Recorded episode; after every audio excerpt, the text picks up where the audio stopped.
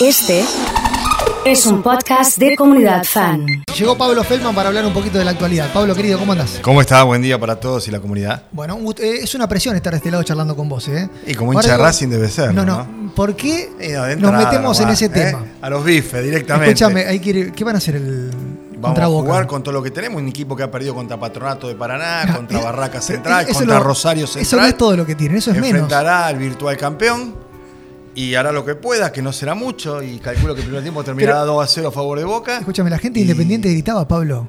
Sí, el domingo cueste lo que cueste, tenemos que cargando. Mirá ganar. qué raro. Independiente cargándolo a Racing que puede llegar a salir campeón, Independiente cargándolo, cantando, cueste, cueste. Qué Lo único que le increíble. faltaría a Independiente es ganarle a Boca para que Racing sea campeón. Y Corona un año desastroso. Como para cerrar el año, ¿no? Claro. Bueno. Bueno. viste como el fútbol, ¿no? Es una cosa increíble, que haya gente que quiera ir para atrás o perder o lo que sea, ¿no? Lo que sí creo, y estando en la ciudad de Rosario, que es impresionante lo que pasó en la fecha, el triunfo de Ñuri de Central, supongo que Juanpi hablará de eso. Sí. Muy pocas veces se ha dado eso.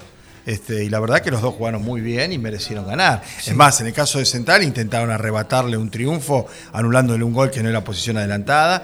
En el caso de Ñul, Patricio Lustó echándolo a Esforza y no sancionando a los jugadores de Boca.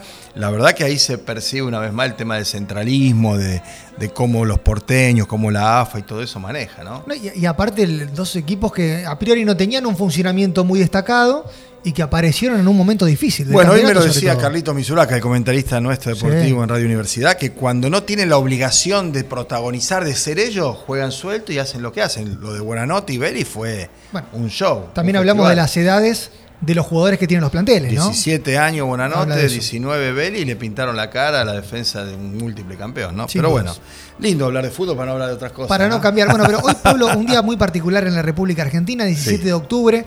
Quería charlar un poquito y, escucharte, ¿no? Tu, tu panorama. ¿Qué, primero, ¿qué pasó un 17 de octubre Bueno, y por el qué es tan 17 de octubre importante? es como un hecho fundacional en la historia argentina, fundamentalmente del peronismo. Perón estaba preso, había sido secretario, ministro de Trabajo, secretario de Trabajo, había avanzado en conquistas sociales. Eh, las internas de lo que era el GOU, el Grupo de Oficiales Unidos que manejaba el país, hizo que Perón fuera preso porque veían su escalada en cuanto a la aceptación en la opinión pública.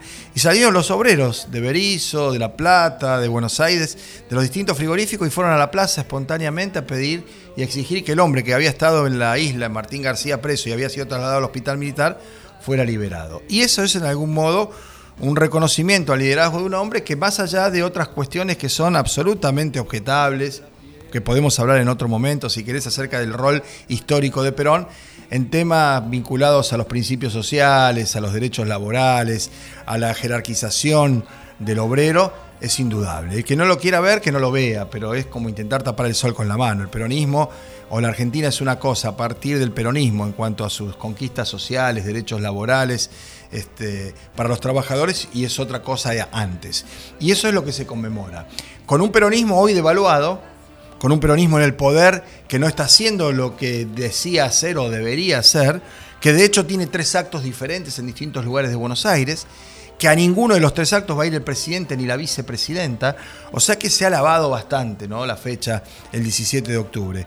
Y con un peronismo que de cara al año que viene está pasándola muy mal, no solo porque no puede conseguir levantar cabeza y resolver la cuestión de la pobreza de la mayoría de los argentinos, sino porque no tiene una, una oferta competitiva para quedarse en el poder y tratar de hacer en un nuevo mandato lo que no ha sabido, no ha podido o no ha querido hacer, ¿no? Digo no ha querido hacer y lo agrego en el final de esas tres alternativas porque hay decisiones políticas que el presidente Alberto Fernández podría haber tomado y por distintas razones no lo ha hecho. La idea de que Massa esté ahora en el centro de la escena en algún punto explica la situación, porque hay hoy por hoy un desarrollo político en donde Massa es eventualmente el candidato y está todo a sus patas. Dijo que estaba cuidando al Titanic todavía, que no podía arriesgarse a Pero tanto. o el Titanic se hunde o llega a costa mal, ver- mal golpeado, maltrecho como sea, pero no hay otro. ¿eh? Es Massa o la variante total y absoluta que es la de la radicalización de posiciones y es Cristina. Cristina está fuera de, de escena hoy voluntariamente, preocupada por su situación personal, intentaron asesinarla, preocupada por su situación judicial, hay un poder judicial que está contaminado desde el punto de vista de lo que puede llegar a ser su sentencia, y porque además tiene casi 70 años, ¿no? Y fue presidenta dos veces y es vicepresidenta ahora, todo el desgaste que eso supone.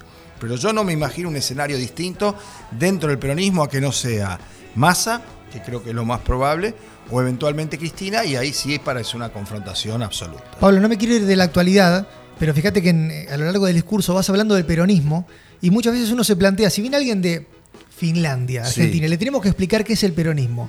Bueno, es muy difícil. Y el peronismo es un fenómeno de masas que tiene una estructura movimentista. Y voy a decir, ¿qué es eso? Es la diferencia entre un partido político estático con una serie de preceptos, una serie, digamos, de parámetros, y un movimiento que es el que se va cambiando y modificando y que muchas veces ha servido para explicar cosas hasta contradictorias. Que un día estén acá y el día de mañana estén allá. el pragmatismo del, per- del peronismo, El peronismo, siempre se el- habla. el- es la vocación de poder. El peronismo no está nunca mirando y esperando. El peronismo está buscando, siempre. Y tenés sujetos como Menem, porque el peronómetro no lo maneja nadie. Menem era peronista, sí. Kirchner era peronista, sí, también. Mira, yo te voy a contar una anécdota. Cuando venía Carlos Reutemann a que yo lo entrevistara en el canal, ya sea el 5 o el 3, donde me tocara en aquella época, generalmente lo acompañaba Obey. Que de hecho alternaron en esta provincia 16 años en el poder. Cuatro Reutemann, cuatro Obey. Cuatro más Reutemann y cuatro más Obey. Sí. Y yo le pregunté en un momento determinado a Reutemann si se sentía de izquierda o de derecha. Y cometí el error de la lógica de televisiva, no me lo conteste ahora, contéstelo después de la pausa. En la pausa entró Obey y le dice, Lole, nosotros no somos ni de izquierda, ni de derecha, ni de eso, nosotros somos peronistas. Y no tenemos que explicar más nada. El peronismo es peronismo. Claro. Está la derecha, está la izquierda, está el centro, están los pasados de rosca, los conservadores. Bueno, ese es el fenómeno de masas del peronismo. Un emergente social a partir de un liderazgo personalizado por Juan Domingo Perón que estableció consignas y modificó las condiciones de vida de un segmento fundamental de la población argentina que 40, 50, 70 años después se prolonga en el tiempo y se sigue tomando como parámetro. Bien, está bueno para, para pensarlo, ¿no? Porque la gente de afuera a lo mejor no entiende como fenómeno social cómo funciona. No solo cómo funciona como fenómeno social, sino porque la Argentina es diferente al resto de los países latinoamericanos. Y es por eso. Bueno, hablando de los Porque países. hay- había movilidad social. Acá, en América Latina, el que nace pobre muere pobre. Así era. En la Argentina, el que nacía pobre fatalmente no tenía que morir pobre porque había movilidad social. Digo había porque ahora eso se está complicando cada vez más. E incluso se ha dado la inversa. El que no nació pobre se puede Se empobrecer. más pobre. Y este es el problema hoy la Argentina. No el desempleo, no la falta de oportunidades, sino la distribución mal hecha de los recursos. La mitad de los argentinos tiene que tiene trabajo registrado es pobre. O sea, labura 8 horas, 10 horas, 12 horas, tiene recibo de sueldo, tiene aportes y contribuciones, tiene obra social, igual no llega a fin de mes. Es absurdo que un tipo que labura sea pobre, es increíble.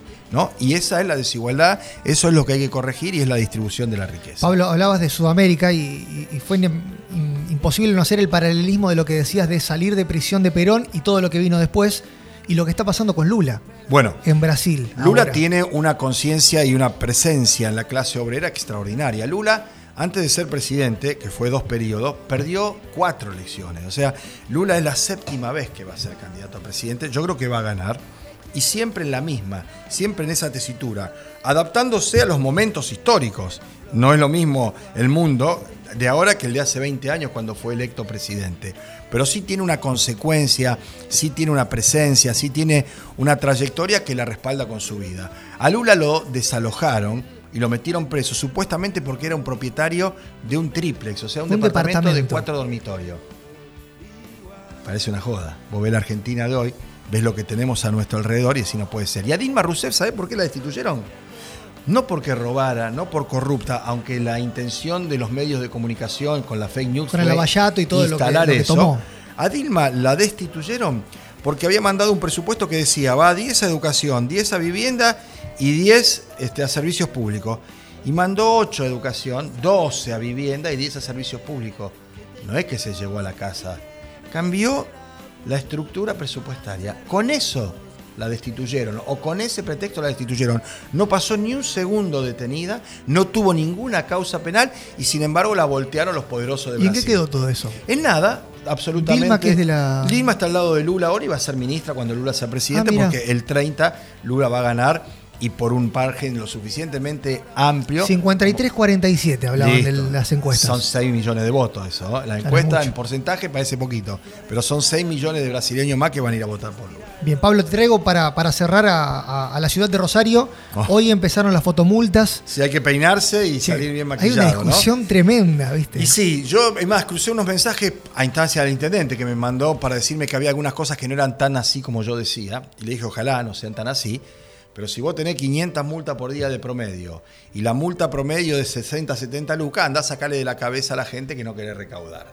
Supongamos, si nadie como, comete eh, infracciones, si nadie infringe las normas, no se recauda. Bárbaro. Ahora es muy difícil no infringir las normas si vos achicás el ancho de las calles y además ponés bicisenda. Si vos acortás lo que dura un semáforo en amarillo cuando uno tiene que frenar o acelerar cuando llega a una esquina. Si vos no haces un ranking de velocidades y obligás a ir a una determinada velocidad que para pasar a un auto necesita tres cuadras y cuando llegás a la esquina y no lo podés pasar tenés que clavar los frenos y te come el atrás. Es decir, yo lo que decía hoy, y lo vuelvo a decir, es que el formato de la ordenanza o de lo que se ha instalado ahora como 70 cámaras, reducción de velocidad y demás, tiene mucho más que ver con la formación eh, porteña de los funcionarios del área que con lo que pasa en la ciudad de Rosario.